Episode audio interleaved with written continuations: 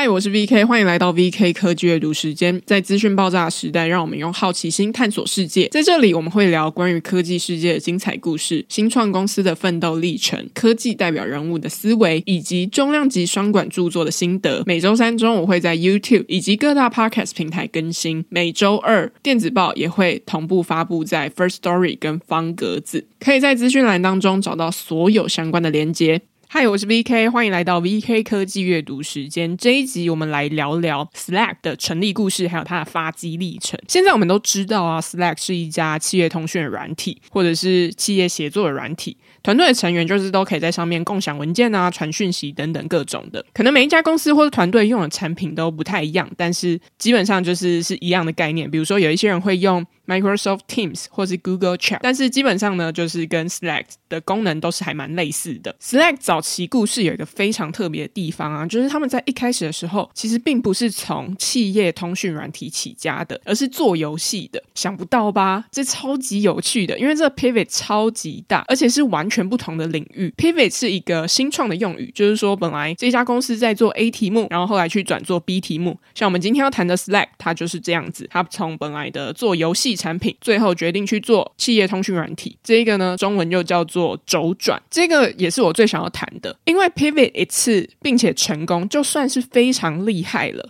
可是呢，Slack 的共同创办人 Stuart Butfield，他在创业的生涯当中，他就完成了两次 pivot，而且都非常成功。一次呢是照片共享网站或者照片共享平台，叫做 Flickr，另外一次就是我们今天要谈的主题 Slack。最后，他都成功的出场。进入主题之前啊，就先来稍微闲聊开场一下。最近因为都没有什么太有趣的事情可以跟大家分享，所以就上礼拜的时候就跳过闲聊开场嘛，就直接开始讲主题。然后这礼拜我在想说要找哪一些题目来跟大家聊聊的时候，就发现也没有什么太特别可以去跟大家聊。就我每一周其实过得都还蛮像的，就是就是花非常多的时间，然后再找各种跟电子报相关的题目，然后去读这些题目，把它写成电子报，然后做成 podcast。比如说，OK，礼拜三上架之后，那礼拜三有个简短的休息时间，就开始接着就继续继续持续做这件事情了。然后，因为有时候我也不太确定说大家是不是真的很喜欢我前面可能五到八分钟的闲聊开场时间，所以我就想了一个新的单元，叫做 QA。简单来说呢，就是如果你有任何想要问我的问题，或是你有一些人生烦恼不知道该怎么办的话，欢迎在资讯栏当中填写问卷，这样在下一集我就会回复你的问题，这样子就会有跟听众有一个互动的感觉。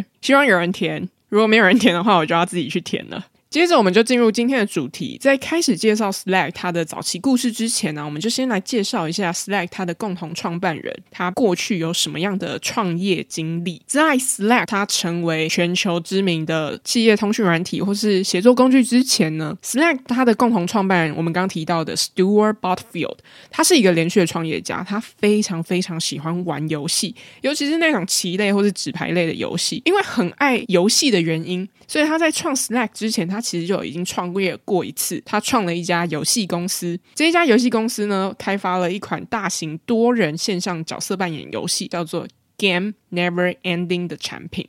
游戏里面的玩家就是需要去收集各种资源，然后把这个资源收集起来之后，跟其他玩家合作，建立一个虚拟世界。我知道这样听起来很像是现在的 Minecraft，对，它其实基本上是蛮类似的。但是呢，这一款游戏并没有像 Minecraft 一样爆红。简单来说，就是它太早推出来了。它大概是在二零零二年到二零零四年的时候推出这一款产品，因为网络速度的限制啊，还有一些硬体限制的关系，最终没有太多人玩这一部的产品，就宣布失败。最后他们就停掉这一款产品。但是 Game Never Ending 的失败呢，其实催生了我们后来熟知的照片共享平台 Flickr。在这里呢，就迎来 Stewart Butterfield 他第一次的 pivot。这个 pivot 超级有趣的，因为你会想说，怎么从游戏产品转换到照片共享服务上面呢？他们就说，因为在这个游戏当中啊，有一个物品管理的界面，因为它就是说你要去收集到不同的资源嘛，所以他们有一个物品管理的界面呢，可以去让玩家说，收集这些资源，去管理这些资源，你可以针对不同的资源去做标签啊，或者是去做一些用图的说明，然后你可以去跟其他玩家讨论，因为你们最终要去建立一个虚拟的世界嘛。他们后来就把这个物品管理的界面换成是管理照片的，就是放在游戏当中呢，它是在管理这些我们收集到的资源，可是他把那些内容变成是管理照片。后来这就成为大家熟知的 Flickr。最后呢，他们在二零零五年的时候就成功把 Flickr 卖给雅虎，就是成功出场。这是他们第一次的 pivot。我们刚刚有提到 Stewart Butterfield，他有两次的 pivot，然后这个是第一次。第二次呢，就是 Slack 的部分。在进入 Slack 故事之前啊，我们可以先来稍微讲一下 Stewart Butterfield 他的 pivot 路径大概会是什么好了。就是他这一两次的。Pivot 呢，都是先从一家游戏公司开始，然后这个游戏公司的产品就失败了，他们就会从里面去找到下一个产品。在这个案例当中呢，就是 Flickr，然后后面我们会提到的 Slack，最终这个产品爆红，然后顺利的出场，这基本上就是他两家公司的剧本。这里我们就讨论了 Slack 它成立之前的故事嘛，就是他们从一开始一家游戏公司变成了照片共享平台 Flickr，这是他们第一次的 pivot。接下来我们就要来介绍 Slack 它为什么会出现，而且它是他们当时为什么会从一家游戏公司变成一家企业通讯软体或者协作工具的公司。我们刚刚提到，Flickr 在被雅虎收购之后呢，Butterfield 他其实在雅虎工作了一段时间。他工作了大概两三年之后，他就觉得他想要再创一次业。为什么想要创业呢？因为他真的真的很爱游戏，他想要完成他的梦想，所以他就决定卷土重来，继续创业。他成立了一家公司，叫做 Tiny Speck 小斑点，就是如果照中文翻的话。这家小斑点公司呢，他就找来了很多以前 Flickr 的同事，然后包含一些首席架构师啊等等的，来开发一款又是多人线上游戏，叫做 Glitch，并且呢，他们在二零一一年的时候正式推出。这是一家专注在非战斗类的大型多人线上游戏。好，你可能一定听起来跟前面的 Game Never Ending 是很像的。对，其实实际上他们都是还蛮像的背景啊，跟架构，但是不太一样的是，他把这个游戏背景是设定在十多位巨人脑中的新世界，算是一个想象世界啊。基本上你也是要去收集各式的技能啊，完成任务，比如说像是要种植物或是烹饪食物等等的。听起来跟前一次创业的游戏产品 Game Never Ending 算是蛮像的。但 Butterfield 他认为呢，这一次的技术其实要比第一次这做游戏的时候要好了很多，因为当时已经是二零一一。一年了嘛，Game Never Ending 是一个在二零零二年、二零零四年的产品，所以他觉得说，哎，网络这些硬体限制已经可以克服了，所以他不会再像上一次失败。甚至啊，他们这一款游戏还找来了日本游戏设计师高桥庆太帮他们操刀。高桥庆太他最有名的作品叫做《快魂》，但我得说啊，因为我真的很少玩游戏，所以我不太知道说《快魂》是一个什么样的游戏。当然，就是他的维基百科写的还蛮丰富的。所以看起来是一个还蛮厉害的人，但我会对高桥庆太有很印象深刻的点，是因为 Glitch 的官网当中啊，有一系列他针对 Glitch 这一款游戏想出的两百个点子，来提升里面游戏的各种玩法，跟增添一些趣味性。比如说，要怎么样从陆地跳到月球？这个移动的过程，要是垂直往上吗？还是要左右水平移动？他其实也有画出他的想法。他一开始就先画了一座山，然后是可以左右往上跳这样子。到了山的最顶层呢，就会是一个就有一堆云，那你就会去踩着云这样子继续往上去。然后在最上面的话，就是一个月球，就是一个蛮童趣的设计。然后里面有非常多的插图，有兴趣的话可以去看看。我觉得这也是一个蛮有趣的点，就是 Glitch 这个产品。虽然收掉了，可是它的网站还是可以让大家不断上去看。他们也保留了高桥清太的两百个点子，你可以去看，就是这背后他们是怎么样去设计游戏的啊。然后它其实在里面运用蛮多像是绘本之类的概念，比如说有好饿的毛毛虫。就大家如果有兴趣的话，很欢迎你去搜寻看看，可以找到一些蛮有趣的点子。就是我觉得看别人画图有一种很疗愈的感觉。总之呢，这一款游戏在一年半之后失败了，他们在二零一二年底的时候就永久关闭这一个产品。当然背后有几个原因，就是说第一个游戏太难玩了，因为它就不是一个战斗类的。游戏可以想到的是，就是它不够刺激，而且会蛮无聊的。像就是有用户会抱怨说啊，游戏只是走来走去啊，收集物品，很像是开心农场，但是没有农场，就是听起来是一个超派的发言。那第二个的话就是说，哎，这是一个多人的线上游戏。简单来说，就是人要越多才越好玩嘛，因为你才可能会去有一些互动啊，或是聊天。可是呢，这一款游戏的问题就是玩家一直都没有很多。怎么说呢？这个用户留存率有多低，就要提供一些数字才比较有概念嘛。Butterfield 他就说，大约有九十七 percent 的登入玩家呢。五分钟之后就会离开这一款游戏，所以基本上这款游戏就留留不太住人，就不太可能开启说哦，大家可以聚集到很多人，然后多人一起线上玩这个游戏，就会觉得很好玩，并没有发生这样的事情。当一个游戏很难留住玩家的时候，就会发生一件事情，就是它很不容易去赚到钱嘛，你也就不会因此去氪金啊之类等等，所以身为平台方就不太可能从中获利。这时候他们就遇到一个难题，就是你要继续经营下去这个游戏，还是你要决定收掉这个游戏？最后呢，他们决定要收掉这一款游戏。但是要收掉这一款游戏，就会面临到一件事情，就是诶，公司要不要收掉，还是要继续经营下去？你要经营下去，就必须要有新的产品出现嘛，你们才可以继续持续的营运下去。当然，你可能听到这边就会想说，诶，到底要不要讲 Slack？对，要讲了。这时候你可能就猜到了，让他们继续经营下去的这一款产品就是 Slack。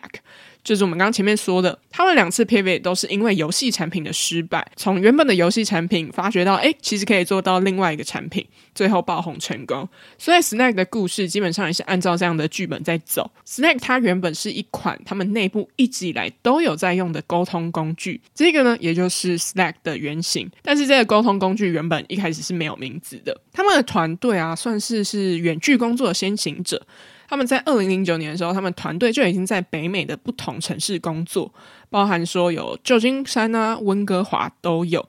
所以基本上他们的团队就是分布在北美的各个城市当中。那他们整个团队大概有四十位的员工。虽然说我们现在大家都已经蛮习惯远距工作模式，就是因为现在的协作啊，或是沟通工具都很方便，不管说我们刚刚提到的 Slack。Microsoft Teams 或者是 Google Chat 等等都非常多选择，而且通讯软体都很发达。可是呢，当时是二零零九年嘛，基本上已经是十几年前了，所以当时的协作或是沟通工具不像现在有这么多选择，而且甚至当时的通讯软体都非常阳春。阳春到什么样子呢？就是当时的通讯软体界面其实不像我们现在看到啦，就是诶很丰富，可以传各种贴图啊，GIF 都可以。他们当时。里面都只有文字而已，而且需要透过斜线来去下一些指令。那这个技术有一个专有名词叫做网络聊天室。又叫做 IRC Glitch 呢？他们当时为了要解决内部远距工作沟通的问题，因为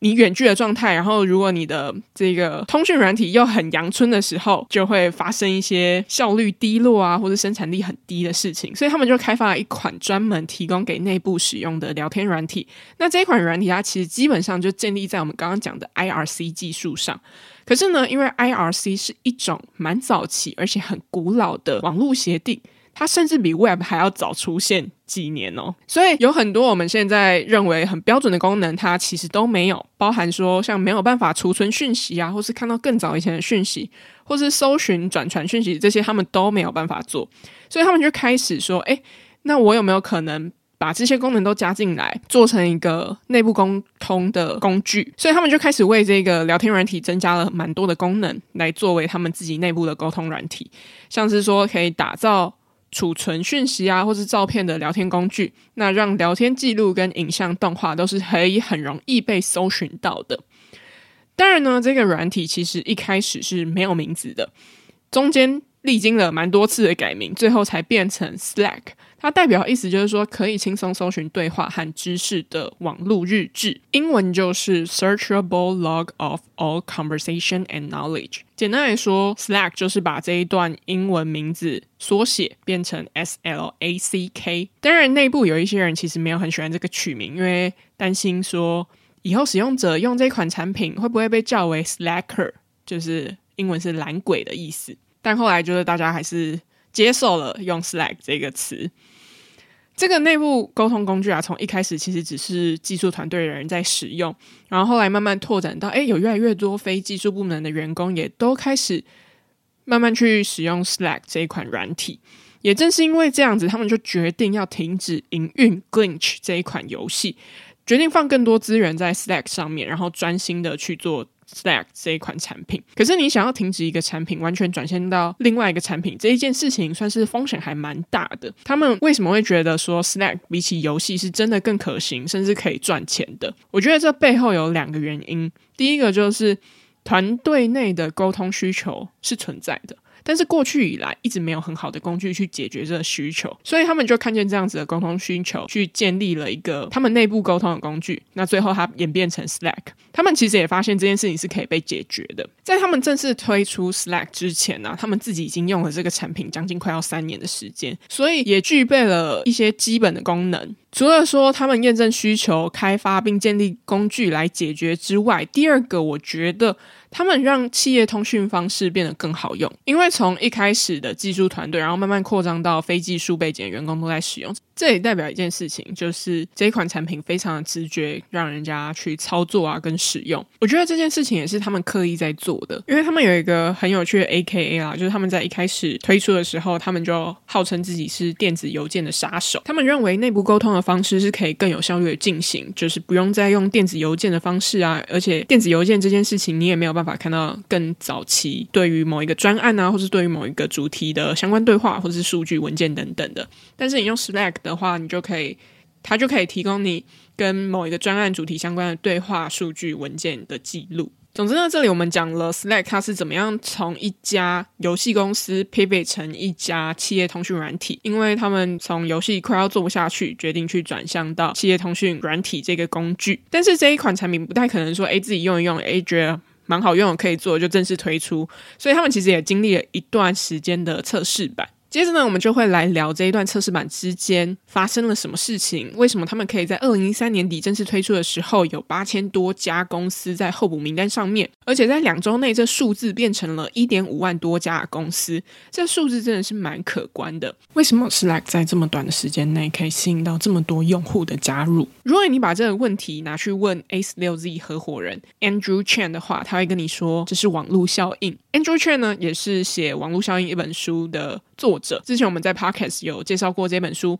但是都是比较谈他的网络效应理论。但在这本书当中呢，他谈了非常多的案例，包含说 Airbnb 啊、Uber 等等的。那 Slack 就是其中一个。他对于 Slack 能够顺利解决冷启动跟发挥网络效应这件事情，其实有非常高的评价。他甚至花了两个篇章来讲 Slack 这家公司跟他怎么样解决冷启动问题，以及怎么样去发挥网络效应这件事情。那我们这边也会稍微简单介绍这个部分。如果对这一块有兴趣的话，欢迎去订阅我的 VK 科技阅读时间的电子报，里面会有更详细的讨论。当然，你可能会问说，为什么为什么 Andrew Chen 会讲网络效应呢？或者是为什么 Slack 的成功跟网络效应有关？因为 Andrew Chen 就是网络效应的作者，他当然要讲网络效应。没有啦，因为简单来说，网络效应它的概念就是说，只要当你有越多的同事都在 Slack 上面，你才会觉得 Slack 是好用的嘛。今天你要找你要在某一个专案遇到某一个问题，你要找负责的同事 A 同事问个细节，你就可以透过 Slack 去找到，或是你想要找相关过去专案的资料啊，或者数据。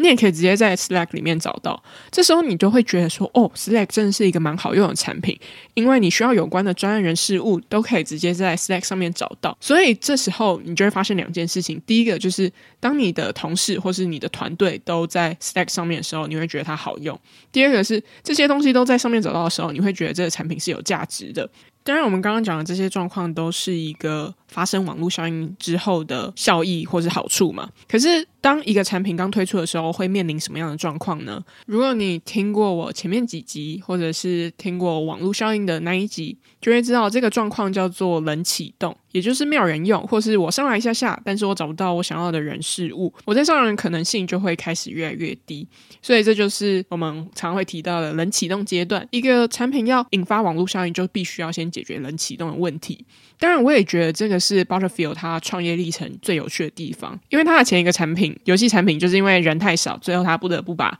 Glitch 给收掉嘛。这就是一个没有把冷启动问题解决好的例子。但这也是他之后可以再把 Slack 变成一个非常爆红产品，或是他可以成功的一个关键，就是因为 Butterfield 他在上一次创业失败当中学到了一些教训。我们稍微定义一下什么是网络效应好了。根据 Andrew Chen 他的《网络效应》这本书的定义呢，他说一个。成功的网络效应需要产品跟连接产品的网路。简单来说，Slack 就是那个产品。那连接产品的网路就是公司里的每一个人，可能是每一个团队、每一个同事所组成的。要解决能启动问题的第一步，就是要先建立原子网路嘛。原子网路就是说可以启动网络效应的最小规模网路。不需要很多人，比如说像 Slack，他只要三个人的小团队就可以让这个网络给稳定下来。你们可以在 Slack 当中找到彼此的讯息啊，或者相关的档案。当这种原子网络越来越多的时候，假设说一开始可能是工程部门里面的 SRE 团队，他们几位同事都在用 Slack。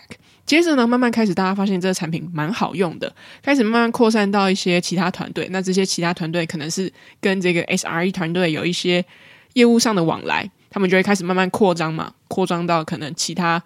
两个、三个团队，最后可能到整个。工程部门的人都在使用，接下来又会再扩张到其他的部门，可能整家公司上百上千人都在使用 Slack，这就是一个成功引发网络效应的概念。就是从一开始其实是有非常多的原子网络的，比如说部门里面的下面两三个团队都是一个小小的原子网络，但是这个原子网络越来越大时候，它就足以去引发一个网络效应。当然，我们刚刚前面讲了这么一大段解决冷启动效应的概念啊，其实关键就是要先。去找到一个一小群对的使用者来使用 Slack，建立原子网络之后呢，才有可能解决冷启动，最后才有可能引发网络效应。那 Butterfield 他是怎么样去解决 Slack 的冷启动问题呢？其实我觉得他非常的幸运，他在一开始的时候找到一小群对的人。当然，我觉得这件事情算是他误打误撞找到的。也就是他去找他的朋友们，因为他在新创圈的关系，所以他认识非常多新创公司嘛，所以他就顺势推荐了 Slack 这一款产品给他在创业圈的朋友们。最后呢，有四十五家新创都用了测试版的 Slack，最终也让这一款产品爆红，所以他们可以在正式推出的时候，有将近八千家的团队都排队要试用他们的产品。但 Butterfield 他也说了一件事情，就是他开始试图说服其他人使用 Slack 的时候，这件事情比他想象的要困难非常非常多。就我们刚刚提到嘛，Slack 它是一个号称电子邮件的杀手，你要让一些人不要再使用电子邮件，或是从原本习惯的可能是 Skype 这一些产品跳到 Slack 这个新产品当中，它有蛮多摩擦力的，而且。其实光想象就会觉得还蛮困难的。他甚至就是说，他必须要一遍一遍的跑去对方的办公室去介绍说，Slack 应该要怎么用啊，解释为什么 Slack 很有价值。当然，好在这些人最后都使用他的产品，成为了最一开始解决 Slack 冷启动的一群人，最后也让他们的产品爆红，更让他们公司啊从原来的 TinySpec 直接改名为 Slack。在这一段当中呢，我们谈了为什么 Slack 可以成功，其中一个原因就是网络效应。他们怎么在一开始的时候找到一群对的使用者去建立原子网络，最后慢慢的解决了一开始的冷启动问题，最后成功的引发网络效应。当然，他们。成功还有另外一个元素，就是定位。定位为什么可以成功的引发网络效应？而且这件事情为什么没有在 Glitch 当中发生？也非常欢迎订阅我的电子报，电子报里面有讨论更多这样子的内容，以及也深入介绍了网络效应是什么。最后呢，我也想要来讲一下，就是虽然我们前面讲到了 Butterfield 他过去 pivot 了两次，而且都取得不错的成功，Flickr 最后卖给了雅虎，Slack 最后以两百七十七亿美元卖给了 Salesforce。可能大家就会听到这边，想要问说什么时机才是 pivot 最好的时机嘛？关于这一题呢，Red Hoffman 他在他的 podcast Masters of Scale 有一集呢，就是跟 Butterfield 有一个对谈，就是聊他的 pivot 的过程。其中其实也有问到类似的问题啊。Hoffman 就问他说：“你们当时第一次 pivot 的时候在想什么？”Butterfield 的答案超级诚实的，他就说：“Flickr 不是来自对于照片有多么宏伟的愿景，这些东西都是后来才出现的。”他说：“一开始的时候没有太深刻的洞察，我只是想说，可不可以希望让公司不要倒闭？”但是，我觉得这个答案。听起来真的超级难变成大家可以采用的方法，比起方法论，这更像是一个愿景。可是我觉得，不管是从我在研究 Slack 或者 Flickr 它的创业历程的时候，或是听 Butterfield 的访谈，我觉得有几个蛮可以值得思考的点，就是说，它不见得真的是可以决定你 Pivot 的好时机，但是你可以在 Pivot 之前去思考看看这样子的问题。第一个就是这个产品它到底可不可以赚钱？因为其实，如果你往回去看他两次的过程，不管是 Slack 或 Faker，就是在这之前呢，他们的游戏其实都吸引不到足够多的人，让他们可以继续营运下去。所以他们在最后非常短的时间，不到两年的时间，他们就决定停掉游戏产品，转做。Slack 跟 Flickr 除了考虑这个产品或业务可不可以赚钱与否啊，第二个可以思考的点就是说有没有其他可能性。而这个产品它是要被验证过的需求，就比起凭空想出一个点子，它更有机会去降低失败的风险。那 Slack 就是一个非常经典的案例嘛，它这一个产品其实是从他们原本在做 Glitch 的时候的内部沟通工具，那他们在这之前已经用了将近快要三年的时间，所以他们具备了一些聊天或是沟通，甚至是协作工具。具上面一些非常基本的功能，所以最后他们决定推出这一个。那或者是更早之前我们讲到 Flickr，它其实一开始是一个游戏里面的物品管理界面嘛，那最后把它变成像是照片共享服务这个方式。虽然我们刚刚都在讲公司 pivot 的案例啊，但是如果我们要把 pivot 的概念放到现实生活当中，其实你就会发现有非常多的状况都还蛮符合这样子的想法。比如说工作转换跑道，它就是一种 pivot。比如说像我朋友一开始就是行销，但是后来他决定去学程式，然后成为一个后端的工程师，那这就是一个 pivot 的过程。就是放到现实生活当中，大家不见得会真的去创业嘛，或是成立一家公司，但是 pivot 这个概念，它实际上是真的还蛮能应用在现实生活当中的。就像我自己在做 VK 科技阅读时间，在更早之前的一个写作历程的时候，也算是一个 pivot。像我最一开始的时候，可能在其他集数有提到过，就是我一开始的时候都会写心理科普相关的内容，一开始都会介绍一些心理学当中比较经典的实验呢、啊，后来就会开始慢慢的介绍到，比如说像 Nature Science，我会去看这些论文。去写，比如说最新的心理学研究啊，有什么样子的有趣的事情，或是一些新发现。但后来就会发现一件事情，就是其实没有这么多人对于这件事情有兴趣，因为大家可能会比较想要知道说怎么样去减少焦虑啊，或是减少忧郁、负向情绪等等，或者是怎么样可以让压力减少、正念减压冥想之类的方法。但对于大家来说，就是要知道心理学最快速的发展这件事情，对于大家来说，并不是一个非常强劲的需求。所以我觉得这边也呼应到，就是我们刚刚后面提到的第一个思考点，就是说这个产品到底可不可以赚钱？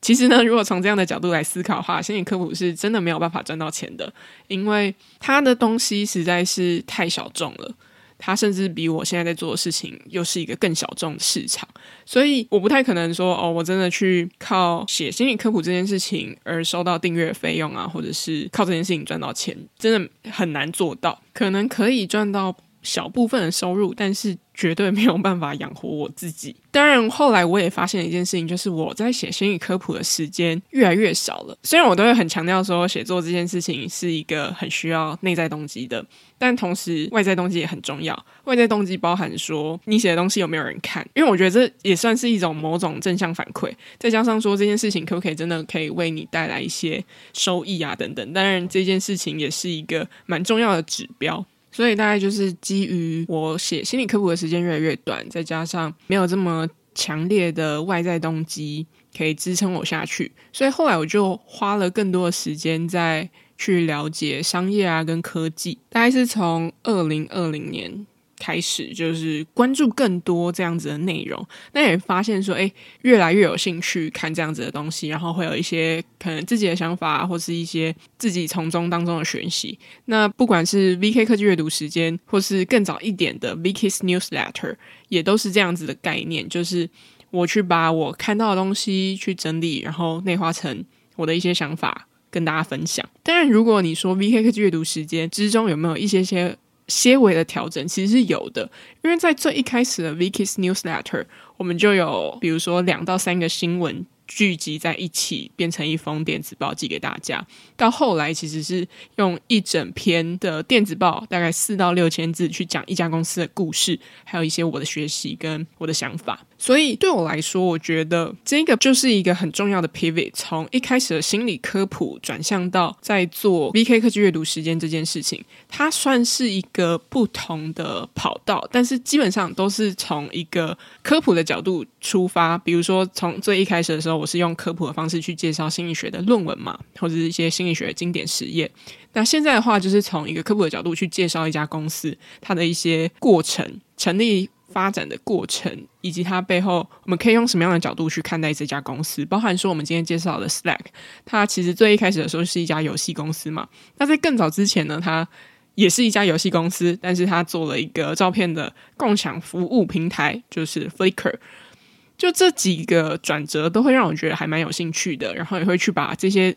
不同的事件看起来不同的事件，但是它其实是背后有相同的概念给串联起来，那介绍给大家。这也是我觉得目前来说对我而言，它是一个还蛮不错的 pivot。我觉得回到刚刚的问题，就是说什么时候才是对的 pivot 的时间？这件事情我觉得还蛮难去去给大家一个方向。我觉得可以理解 Butterfield，就是说他认为他当时就是。尽可能不要让公司倒闭，那他不断去寻找各种可能性。这一件事情其实同样也发生在我为什么决定不写心理科普，然后开始写更多的科技新创相关的内容。就是你会发现，你那段时间就真的越来越少在接触这些东西。那有另外一个更强劲的事物去吸引你做不同的事，所以对我当时而言，就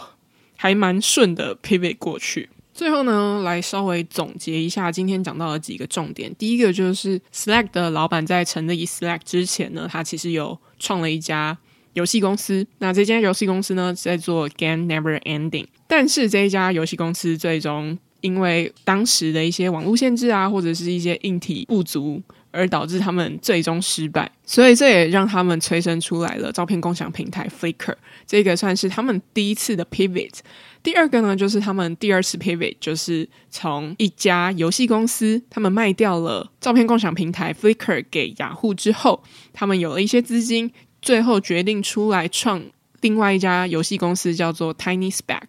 但是 TinySpec 呢，不到一年半的时间，就也是遇到一样的状况。用户不够多，玩家不够多，他们最后决定收掉 Glitch。但是收掉 Glitch 之后呢，他们也希望公司可以继续营运下去，所以他们后来就找了一个产品，这个产品是他们内部沟通使用的工具，叫做 Slack。所以 Slack 最一开始呢，就是从一个他们内部沟通的工具开始，慢慢发展成一个全球知名的企业沟通软体，还有协作工具。今天的第三个重点呢，就是 Slack 它为什么可以成功？其实有一部分原因要归功于网络效应这一件事情。他们在最一开始的时候打造了原子网络，透过这些原子网络形成更大的。网络效应，同时他们也解决了网络效应最困难的阶段，也就是第一个阶段冷启动问题。如果你对于更多 Slack 的网络效应是怎么样发生，他们一开始是怎么样解决冷启动问题，或者是他们最后怎么样 pivot 成功，欢迎订阅 VK 科技阅读时间的电子报。以上就是今天谈 Slack 的创业故事的内容。如果喜欢这集内容，欢迎分享给你的家人朋友们。如果喜欢商业和新创故事内容，也欢迎订阅 VK 科技阅读时间的电子报。我们每周周三中午更新 Podcast，欢迎在各大 Podcast 平台收听。我们下次见，拜拜。